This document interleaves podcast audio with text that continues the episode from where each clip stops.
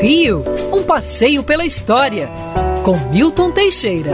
Bom dia, Mário. Bom dia, ouvintes. Tenham a família Band uma magnífica semana.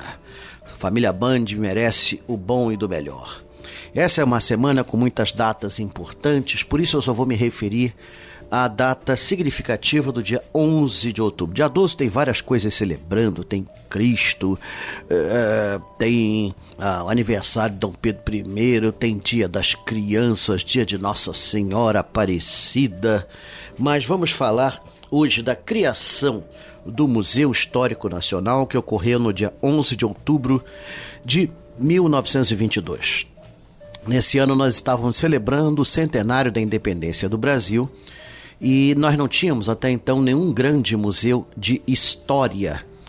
É, já há muito tempo, desde a época do Império, via-se apregoando a criação de um museu de história. A Marinha saiu na frente, em 1865, fundou o Museu Naval, que existe até hoje, mas era, era relativo apenas às coisas da Marinha.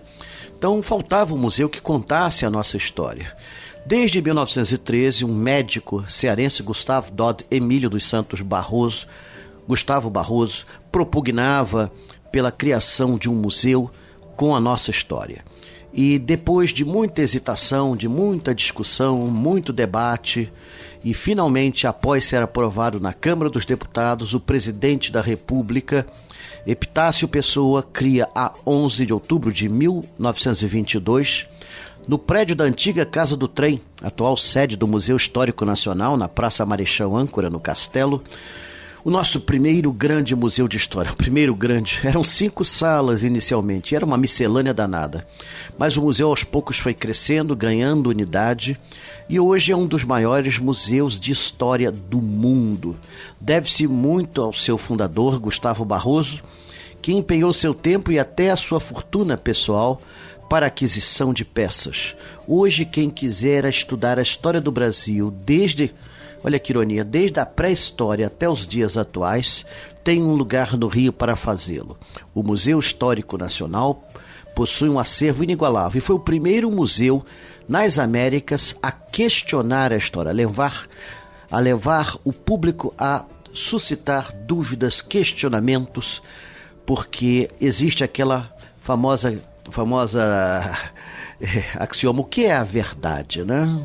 Onde está a verdade? A verdade está com o historiador, está com quem?